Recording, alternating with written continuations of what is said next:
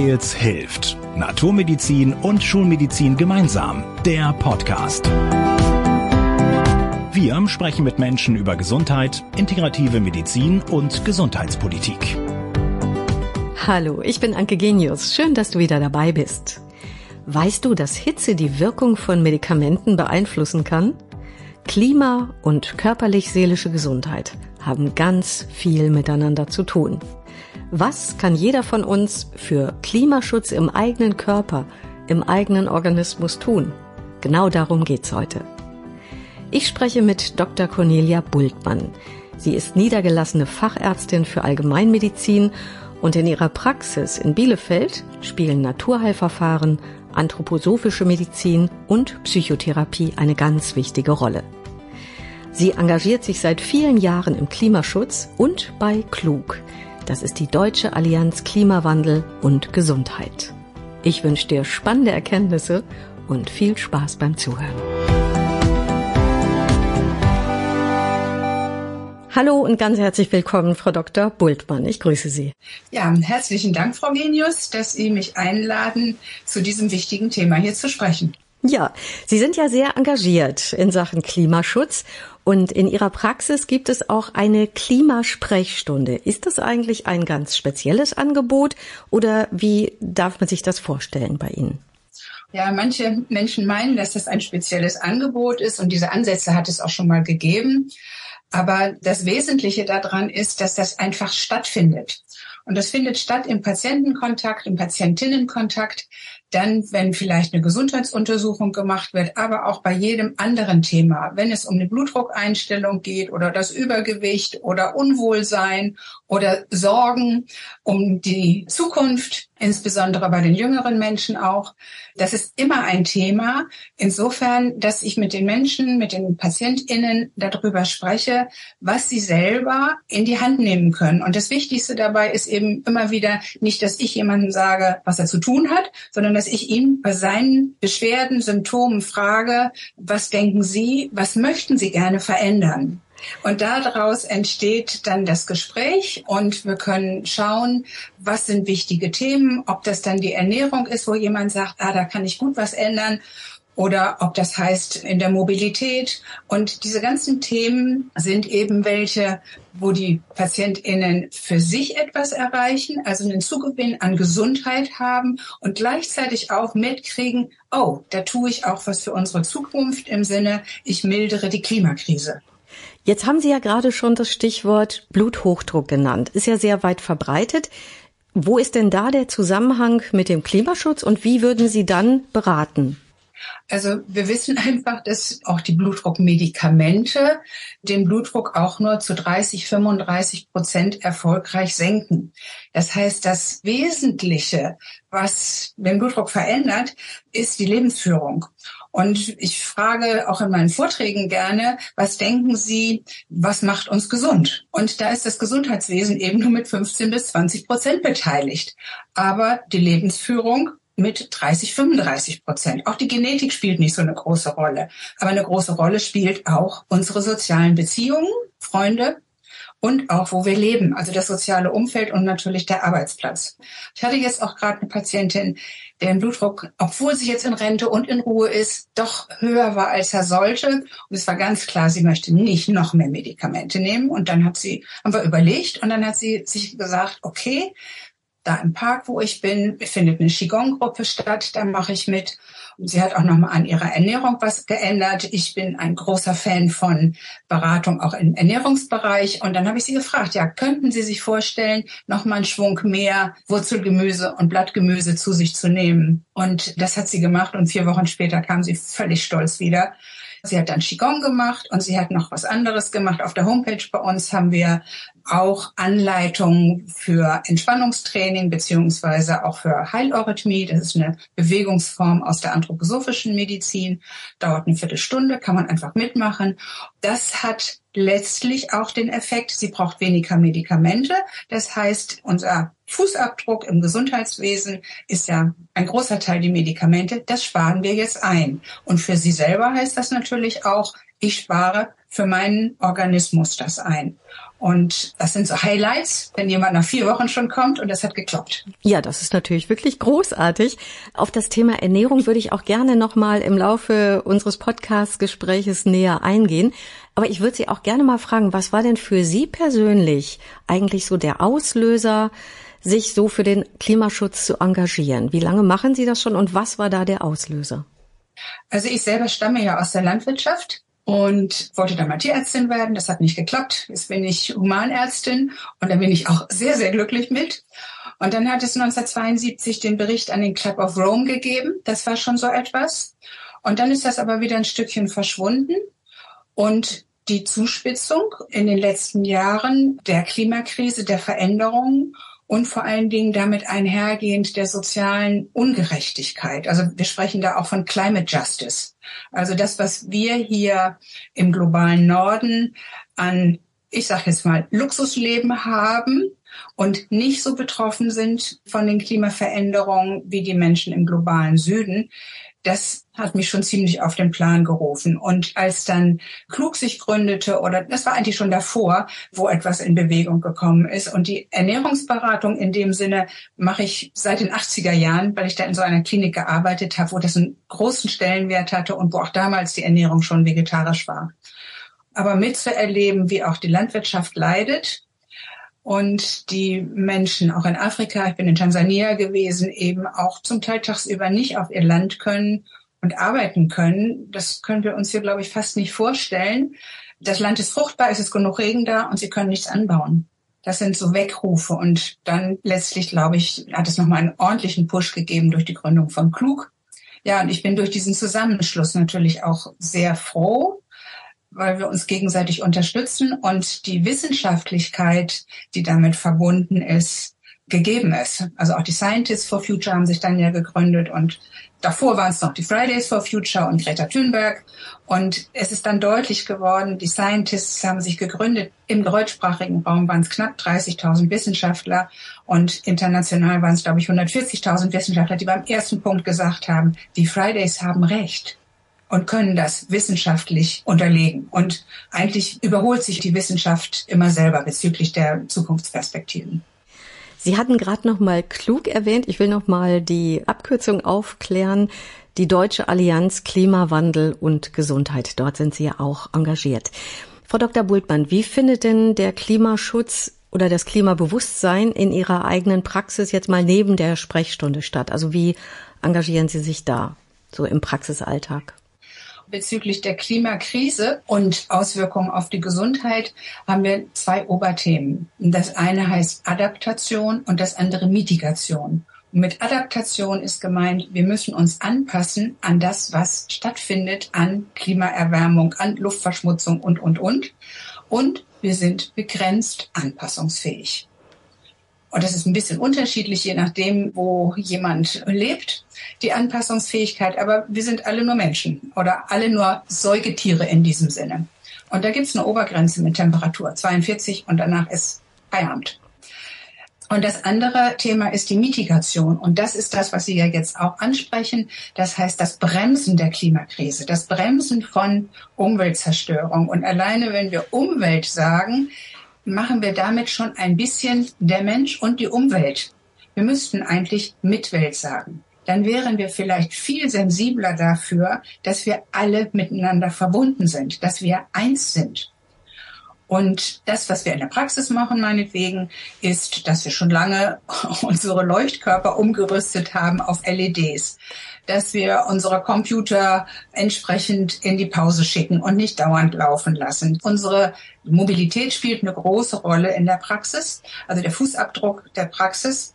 Und das heißt, unsere PatientInnen, unsere MitarbeiterInnen und wir fahren in der Regel mit dem Fahrrad, mit dem E-Bike. Manche kommen auch na, so zehn Kilometer entfernt mit dem E-Bike. Aber wir haben ganz, ganz viele PatientInnen, die auch mit dem Fahrrad kommen und wir haben im Moment nicht mehr genug Stellplätze für Kinderwagen und Fahrräder ums Haus. Also wir haben glücklicherweise einen Vorgarten, also einen Platz, aber wir müssen es jetzt umrüsten, damit das weiter klappt. Und das, was ein wesentlicher Punkt ist, sind die Medikamente. Das ist ein großer Fußabdruck in den Praxen. In den Kliniken ist das ein bisschen anders.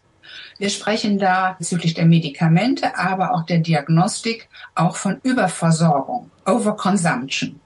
Und das heißt, wir gucken wirklich, brauche ich diese Arznei? Das, was ich eben schilderte, die Lebensführung kann so viel mehr. Das schaffen aber nicht alle Patienten. Aber im Gespräch sein und auch wenn es nur ein bisschen ist, ist das das Ziel. Und damit erreichen wir das in der Praxis. Und natürlich, wir müssen überlegen, braucht es diese Diagnostik und insbesondere die so bequemen Überweisungen zu den fachärztlichen Kollegen wie Kardiologen, Orthopäden und so weiter. Da hängt dann ja immer apparative Diagnostik dahinter und meinetwegen auch die ganzen Röntgenuntersuchungen, CTs und MRTs sind hochenergiereich, also im Verbrauch, CO2-Ausstoß oder Treibhausgasemissionen. Und da gibt es eben auch in den Fachgesellschaften der Deutschen Gesellschaft für Allgemeinmedizin oder auch in der Deutschen Gesellschaft für Innere Medizin gibt es Leitlinien, die einem dabei helfen, eine Entscheidungen zu treffen, eben nicht zu viel Diagnostik zu machen, nicht zu viel Medikamente zu verordnen. Und das ist eigentlich nicht glücklich ausgedrückt, was ich jetzt sage, sondern es geht letztlich wirklich darum, das Notwendige zu tun mhm. und nicht mehr. Kann ich den Patienten auch anders beruhigen? Kann ich ihn anders entlasten als ein MRT? Das ist auch nur ein Schein. Wenn im MRT rauskommt, Sie haben da an dem Knochen keine Metastase. Ja, dann ist das vielleicht wichtig. Aber wenn jemand Rückenschmerzen hat, dann muss man nicht röntgen. Dann macht man erstmal was anderes und ein MRT schon gar nicht. Und darum geht es eigentlich auch, die Patienten zu ermächtigen.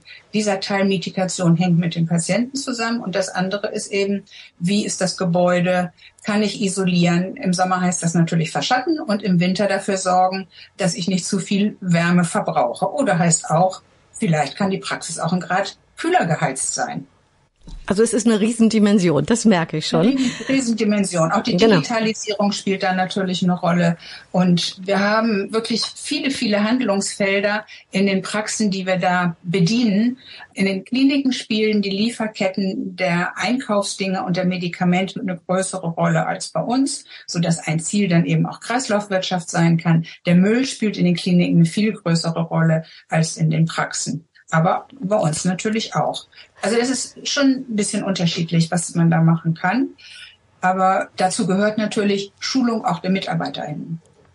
Was ich auch auf Ihrer Internetseite gelesen hatte, ist, dass Medikamente unter Hitze eine andere Wirkung haben können. Das finde ich auch ein sehr spannendes Thema. Können Sie das vielleicht so ganz verständlich mal anhand von zwei, drei Medikamenten, die so weit verbreitet sind, erklären, warum das so ist? Ja, gerne. Das meinetwegen, wo wir eben schon sprachen, hohen Blutdruck, gibt es ja verschiedene Medikamente, die man da einsetzen kann. Und manche sind direkt entwässernde Tabletten, also Medikamente, und andere greifen über einen Nierenstoffwechsel in das System ein. Und man kann sich vorstellen, dass wenn Sie eine Entwässerungstablette nehmen und haben gleichzeitig eine Hitzewelle, dann kann es uns passieren, dass wir zu viel Wasser verlieren durch die Wassertablette und geschwitzt haben, einen niedrigen Blutdruck davon dann bekommen und das heißt womöglich einen zu niedrigen Blutdruck und das wiederum kann zum Kollaps führen. Das kann schwierig sein dann. Und es geht immer in diese Richtung Kollaps oder Hitzekrampf oder ganz schlimm dann eben Hitzschlag. Ich sage gleich noch, wie man da vielleicht mit umgehen kann. Andere Medikamente auch zur Blutdruckregulation haben natürlich einen ähnlichen Effekt dann. Und da heißt es dann womöglich im Vorfeld mit den Patienten zu besprechen, wenn Hitzewelle, bitte melden. Das heißt, denen ein Paper, so haben wir das bei uns in der Praxis mitgeben, einen Kühlschrank heften und dann melden andere Medikamente vielleicht noch. Auch insbesondere ältere Patienten nehmen häufig Psychopharmaka. Und diese Psychopharmaka haben eine Wirkung, sollen sie ja, auf das Nervensystem. Unser Nervensystem ist aber nicht unbedingt nur im Kopf, sondern das Nervensystem ist auch in der Haut. Das heißt, diese Medikamente haben eine Wirkung auf die Schweißproduktion zum Teil. Und die wird dann gehindert. Das heißt, jemand möchte schwitzen, weil es warm ist, die Hautdurchblutung steigt, aber durch dieses Medikament schwitzt er nicht. Aber er wird dadurch wärmer.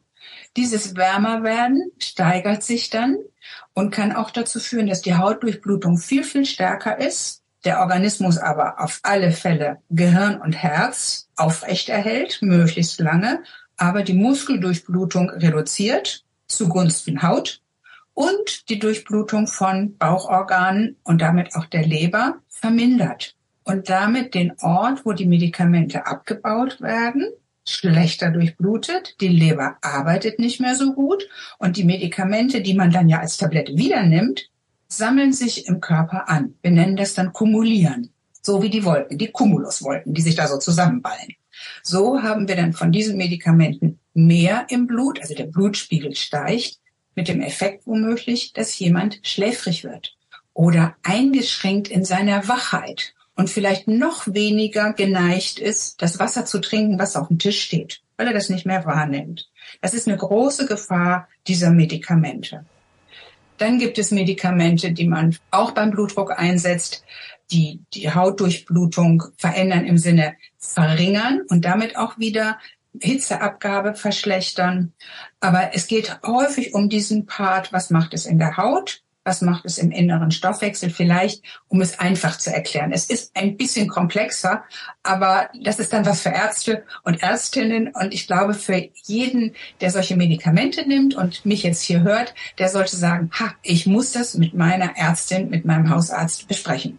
Also das wäre die wichtige Botschaft. Ja wenn man etwas in der Art nimmt, was Sie jetzt gerade beschrieben haben. Ja, das sind ja doch gravierende Auswirkungen und möglicherweise zu kollabieren oder gar nicht mehr zu merken, dass man durstig ist. Genau da setzt natürlich die große Gefahr an. Ja, die Heidelberger Uniklinik ist also ein Vorreiter. Die haben auch gerade ein neues Buch herausgebracht über Klimamedizin und haben eben auch in ihrem Pharmakologieinstitut so eine Tabelle rausgegeben, dosing.de. Das kann auch jeder aufrufen im Internet, aber es ist natürlich hauptsächlich für Ärzte und Ärztinnen gedacht. Aber es ist einfach so geschrieben, dass das auch jeder verstehen kann. Den Hinweis setzen wir gerne in die Information für alle, die sich näher informieren wollen. Ja. Auf jeden Fall. Ja, vielen Dank schon mal erstmal bis hierher. Sie hatten ja vorhin schon das Stichwort Ernährung gegeben. Nehmen wir nochmal die Blutdruckpatientin, die Sie so gefragt haben, Mensch, sind Sie bereit, auch mehr Gemüse auf den Teller zu nehmen, Fleisch zu reduzieren? Das geht ja so in Richtung der Planetary Health Diet. Da geht es ja grob darum, dass man an Gemüse, Hülsenfrüchten, Obst und Nüssen das Doppelte isst und das Fleisch um die Hälfte reduziert. Also das ist so ganz grob die Richtung. Sie sind ja auch ein Verfechter dieser Planetary Health Diet. Wie sieht die genau aus und was ist für Sie das Gute daran? Was sind die Vorteile? Also Sie haben das schon perfekt beschrieben. Da muss ich gar nicht groß was dazu sagen. Okay. Ich vermeide ein bisschen zu sagen, essen Sie da und davon weniger ich habe auch angefangen, meine Mittagessensteller, und ich bin ein Mittagesser, ich brauche mittags warmes Essen, zu fotografieren und das durchaus auch in der Praxis den PatientInnen zu zeigen. Und bei mir ist das dann so, dann ist der Teller schon voll, da passt gar kein Fleisch mehr drauf. Und es muss appetitlich aussehen, es muss bunt sein und Gemüse und Obst vielleicht an zweiter Stelle ist einfach bunt. Und ich liebe aber auch Kräuter und ich liebe Gewürze, die für unseren Stoffwechsel, die Anregung der Verdauung total wichtig sind. Und ich meine damit nicht Salz, Pfeffer, Petersilie, Schnittlauch, sondern wir können ruhig die Gewürze vom Mittelmeer nehmen, vom vorderen Orient nehmen und es geht auch nicht um scharf. Es geht um Aroma. Es geht um Duften. Und von daher ist es natürlich so, jeder muss nach seinen Vorlieben gucken. Und die Deutsche Gesellschaft für Ernährung hat daher noch nicht so einen mutigsten Vorstoß gemacht, was sie empfiehlt. Und die Planetary Health Diet wird sicher in den nächsten Jahren noch weitere Schritte gehen, um noch mehr die pflanzlichen Eiweiße insbesondere nach vorne zu bringen. Und vielleicht sage ich da auch noch was dazu. Wir denken ja häufig, Milchprodukte, Eier und Fleisch sind das Eiweiß.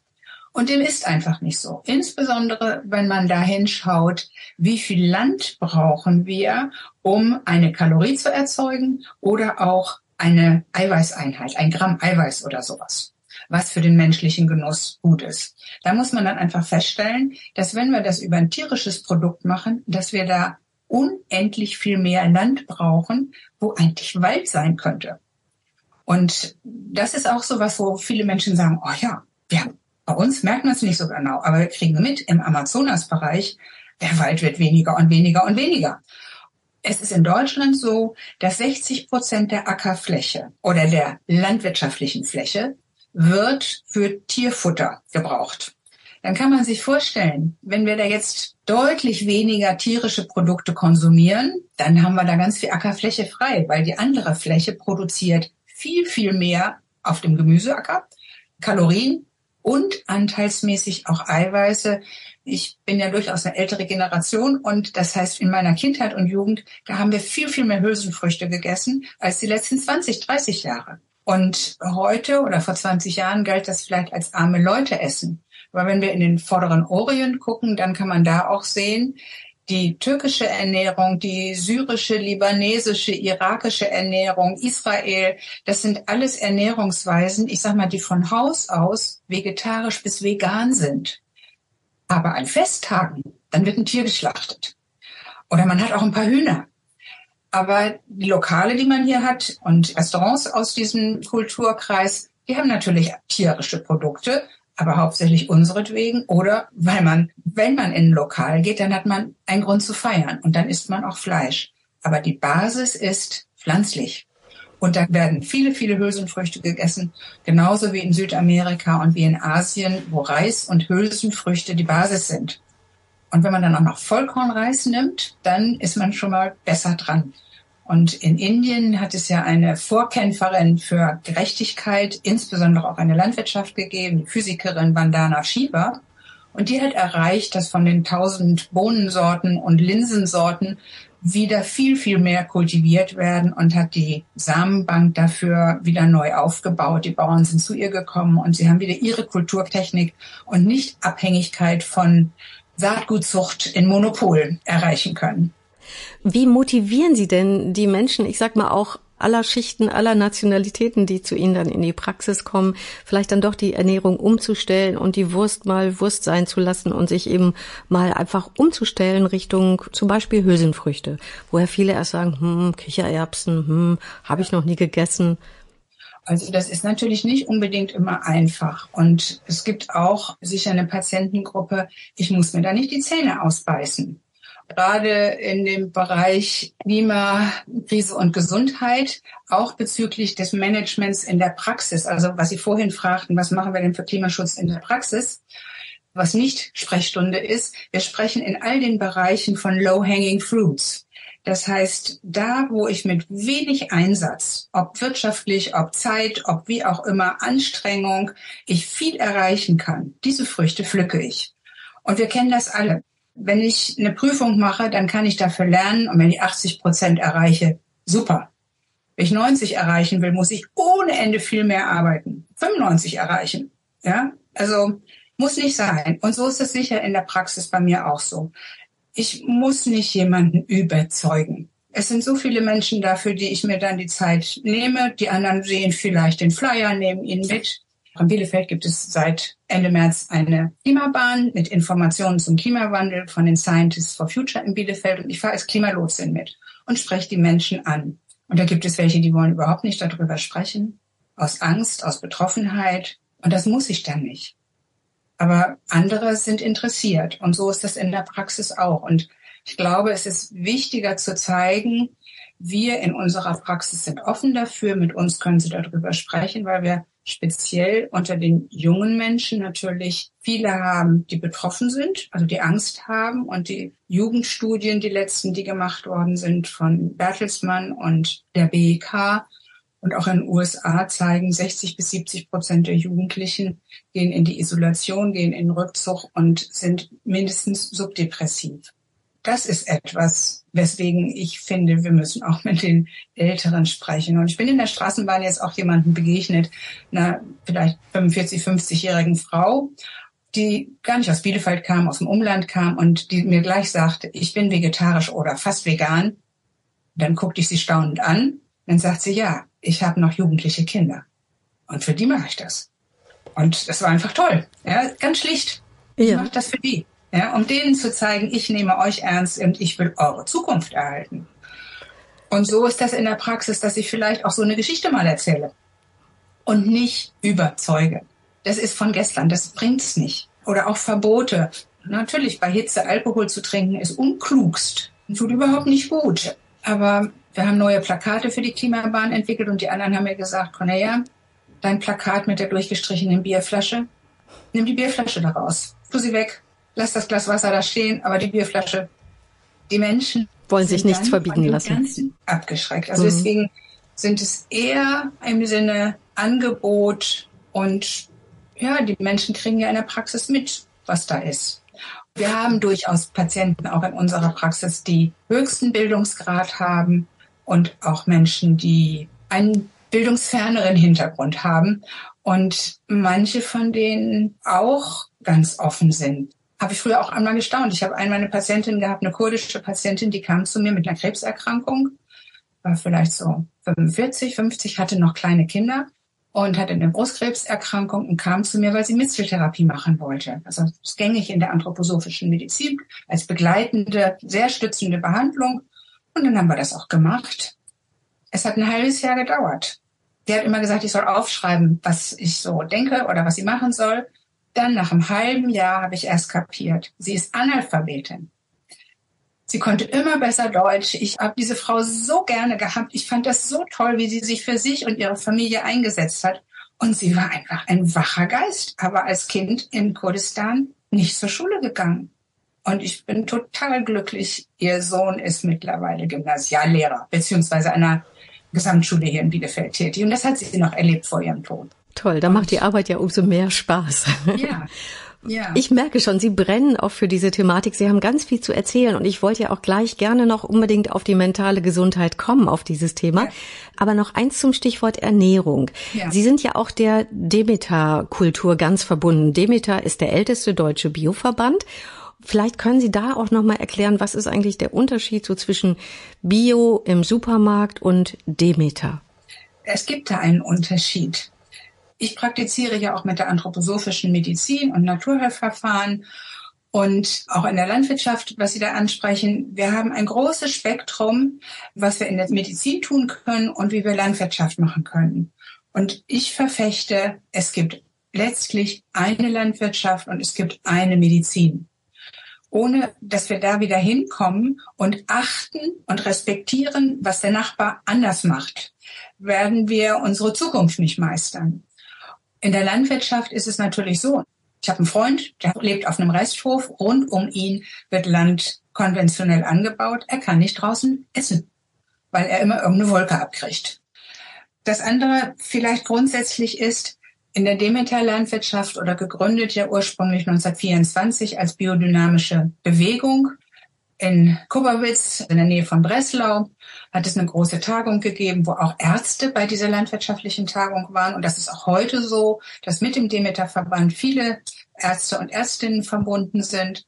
Landwirtschaft ist in Deutschland Landwirtschaft. In Frankreich heißt das Agrikultur. Das ist Kultur. Das ist unsere erste Kulturtechnik. Und die Demeter-Landwirtschaft, die biodynamische Wirtschaftsweise ist die, die versucht, unsere Erde als Wesen weiterhin zu pflegen. Und es ist auch so, dass wir da Lebensmittel produzieren. Aber es geht auch um die Erde als lebendigen Organismus, mit dem wir in Einklang stehen. Und da stolpern vielleicht auch manche Menschen drum, dass wir eben auch kosmische Gesetzmäßigkeiten, also die Erde, die Planeten, die Sonne, den Mond, dann mit einbeziehen in diesen ganzen Zusammenhang, was wir in dieser Landwirtschaft tun. Und wenn wir jetzt die Meteorologen oder Astrophysiker fragen, dann sind die im Moment ja auch wieder gefragt, wenn es um unsere Zukunft geht. Und insofern gibt es da vieles, was Rudolf Steiner, ich nenne ihn jetzt mal als Begründer dieser Landwirtschaft und auch der Medizin, der anthroposophischen, damals uns gesagt hat. Davon hat sich einfach vieles bewahrheitet, wo man damals gesagt hat, das ist ja alles völlig neben der Spur. Und wenn man wirklich forscht, findet man diese Dinge. Und die Demeter-Landwirtschaft versucht eben den Hoforganismus als Ganzes auch lebendig zu haben. Und dazu gehören dann auch die Tiere als nicht nur Mistlieferer, sondern eben in ihrer Wesenheit. Wir erleben alle, dass ein Huhn ein anderes Wesen ist als eine Kuh, ne, die da auf der Weide liegt und wieder käut und man kann sich neben sie legen oder an sie dran kuscheln und auch schlafen oder ausruhen oder so.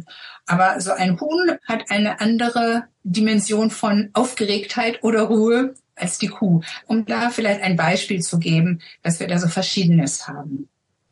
Also Demeter ist deutlich mehr als nur Verzicht auf bestimmte Pestizide. Das wird auf jeden Fall deutlich dabei. Ja, also deswegen spreche ich da vielleicht gar nicht so drüber, weil dieses mit dem Verzicht ist ein bisschen immer auch das Schwierige. Also in dem Moment, wo ich etwas tun kann, wo ich etwas Gutes tun kann, wo ich weiß, was ich tun kann, dann brauche ich das andere nicht. Und so ist das auch in der Landwirtschaft, dass es natürlich da Richtlinien gibt vom Demeter-Verband, die sind ziemlich streng in Bezug auf diese Verbote. Aber es gibt eben ganz viel Ausbildung, Weiterbildung, wie man das überhaupt machen kann. Und es gibt einen großen Zusammenschluss unter diesen Landwirten.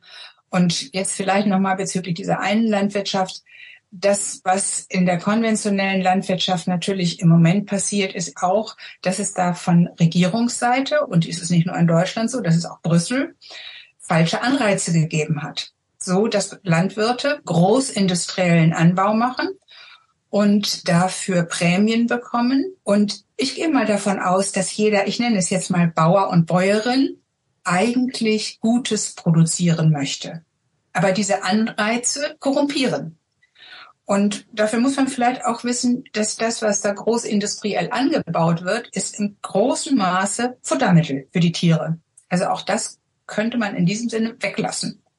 Und wenn wir in die afrikanischen Länder gucken, aber auch hier ist es zum Teil noch so, in Afrika werden, ich glaube, 70 bis 80 Prozent der Lebensmittel in kleinbäuerlicher Landwirtschaft produziert. Afrika könnte sich nicht ernähren ohne diese kleinbäuerliche Landwirtschaft.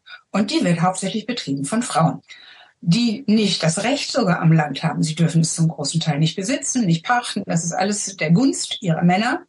Aber sie haben, ich sag mal, ein grüneres Händchen. Und mehr vielleicht noch eine Verbundenheit auch mit der Erde. Und damit tragen sie, ich sag mal, zur Welternährung ganz anders bei. Sehr, sehr spannend. Jetzt haben wir viel über Ernährung, über die körperliche Gesundheit, über den Zusammenhang mit unserer Welt gesprochen. Jetzt möchte ich auch noch mal auf dieses Thema mentale Gesundheit kommen. Sie hatten es ja gerade schon mal kurz angesprochen, dass insbesondere viele junge Menschen so zwischen 15 und 25 große Ängste haben, also Ängste vor der Zukunft oder bestimmte Ängste auch versuchen zu verdrängen. Das heißt, das sind schon Studienergebnisse, die aufrütteln. Sie haben ja auch eine psychotherapeutische Ausbildung. Also wie schätzen Sie das ein für die Menschen zwischen 15 und 25 und was können wir tun, um ihnen ein besseres Lebensgefühl zu geben? Ganz schlicht, die Regierung muss handeln. Das können wir Einzelnen nicht.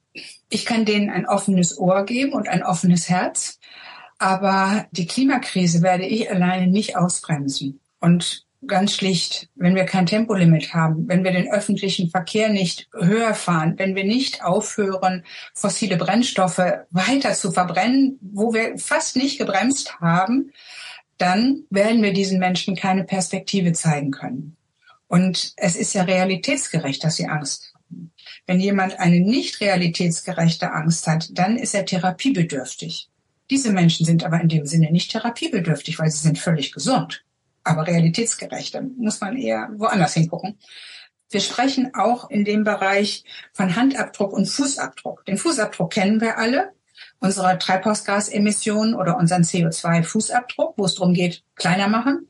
Und der Handabdruck meint, wo greife ich in der Gesellschaft ein, um zu erreichen, dass wir weniger Treibhausgasemissionen haben.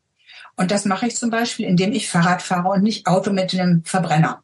Oder auch mit einem Elektroauto. Muss ja auch produziert werden, muss auch der Strom irgendwo herkommen. Also, dann tue ich das individuell. Wenn ich mich aber in meiner Stadtgesellschaft hier dafür einsetze, dass wir Fahrradwege bekommen und mich vielleicht mit anderen zusammenschließe und wir einen Radentscheid haben und wir haben mehr Fahrradwege, sodass die Schüler wieder lernen, mit dem Fahrrad zur Schule zu fahren, dann nennen wir das Handabdruck. Und damit zeigen wir einerseits den Jugendlichen was, aber wir tun auch wirklich mehr. Oder auch meinetwegen, wenn ich vegetarisch oder vegan esse, prima. Wenn ich mich in der Kantine, wo ich esse, dafür einsetze, dass der Koch zweimal die Woche vegetarisch oder vegan und das vielleicht im Laufe der Zeit mehr macht, dann ist mein Handabdruck größer und ich erreiche viel, viel mehr Menschen Dem Koch braucht es dann vielleicht oder der Köchin, dass sie vielleicht eine super Schulung kriegt, damit das auch angenommen wird. Aber damit zeige ich den jüngeren Menschen viel mehr, wir tun was. Aber das andere ist, wir brauchen Handlungen auf Regierungsseite, in den Stadtparlamenten, überall, damit da deutlich wird, wir tun was für eure Zukunft. Und vielleicht kann man da noch so was anderes mit einfädeln. Und da geht es darum, wir können uns ja fragen, warum machen wir das alles? Warum haben wir so eine Überkonsumtion? Warum müssen wir so viel verbrauchen? Warum muss abends um zehn im Supermarkt das Fleischregal noch gefüllt sein? Warum darf sich das nicht ab mittags um zwölf am Samstag komplett leeren? Ich bin hier bekannt mit jemandem, der einen großen Rewe hat und der sagt, wenn 18 Uhr am Samstag das nicht mehr proppevoll ist, kommen die Leute gar nicht erst. Dann sagen die sofort, sie gehen woanders hin. Aber was ist das, was wir da haben, diese Gier, dieses alles haben zu wollen? Und wir können da vielleicht auch davon sprechen, dass mit diesem Konsum etwas betäubt werden soll. Was soll da vielleicht betäubt werden? Vielleicht soll da auch etwas betäubt werden, wo ich gar nicht so richtig weiß, wo ist denn mein Zuhause? Wo finde ich denn überhaupt einen Sinn in meinem Leben? Und das muss nicht immer Alkohol und Drogen sein, mit dem man das betäubt. Das tun auch manche Menschen. Aber das Gros von uns betreibt im Kleidungsbereich, im Ernährungsbereich, in vielen, vielen Bereichen einen übermäßigen Konsum. Und in Holland gibt es ein Institut für positive Gesundheit, Positive Health. Und da geht es darum, wieder eine Sinnhaftigkeit zu finden. Und das ist auch Thema bei uns in der Praxis, auch mit den jungen Menschen. Wo habe ich meine Sinnhaftigkeit im Leben? Manchmal können wir auch mit Menschen von Spiritualität sprechen, aber nicht bei allen. Auch ein ganz spannendes Thema. Also ich merke schon, wir könnten zwei Podcast-Folgen machen, Frau Dr. Bultmann. Ganz kurze Frage noch zum Schluss. Was ist so Ihr persönlicher, wichtigster Gesundheitstipp? Ich glaube, der Kontakt mit der Natur. Und damit sich selber wirklich mit der Mitwelt wieder verbinden, mit der eigenen Sinnhaftigkeit und in dem Sinne auch Spiritualität. Ich glaube, dass wir ohne dieses nicht gewinnen können im Sinne, wir werden eine Zukunft haben. Die Spiritualität spielt für uns alle eine Rolle und ich meine damit überhaupt nicht die Kirchen sondern jeder hat seine eigene, seine individuelle Sinnhaftigkeit. Wir kennen alle die Salutogenese und da geht es immer darum, in der Salutogenese, dass wir etwas verstehen müssen. Also man spricht da von Verstehbarkeit, von Gestaltbarkeit und von Sinnhaftigkeit. Und das sind die Themen, mit denen ich mich beschäftige oder jeder sich vielleicht beschäftigen kann, sollte, dürfte, um einen Switch zu machen. Auf jeden Fall hat für mich dieses Gespräch ganz viel Sinn gemacht. Ich danke Ihnen ganz herzlich, Frau Dr. Bultmann. Ganz, ganz herzlichen Dank Ihnen für Ihre Fragen und dass ich eingeladen war, das hier zu machen. Genau. Ja, gerne. Und ich danke dir fürs Zuhören. Und wenn du Freundinnen oder Bekannte hast, die für das Thema offen sind, dann leite diesen Podcast sehr gerne weiter. Bis bald. Wir hören uns. Wir hoffen, ihr seid beim nächsten Mal wieder dabei. Hört uns auf weils-hilft.de und vielen Podcast-Plattformen.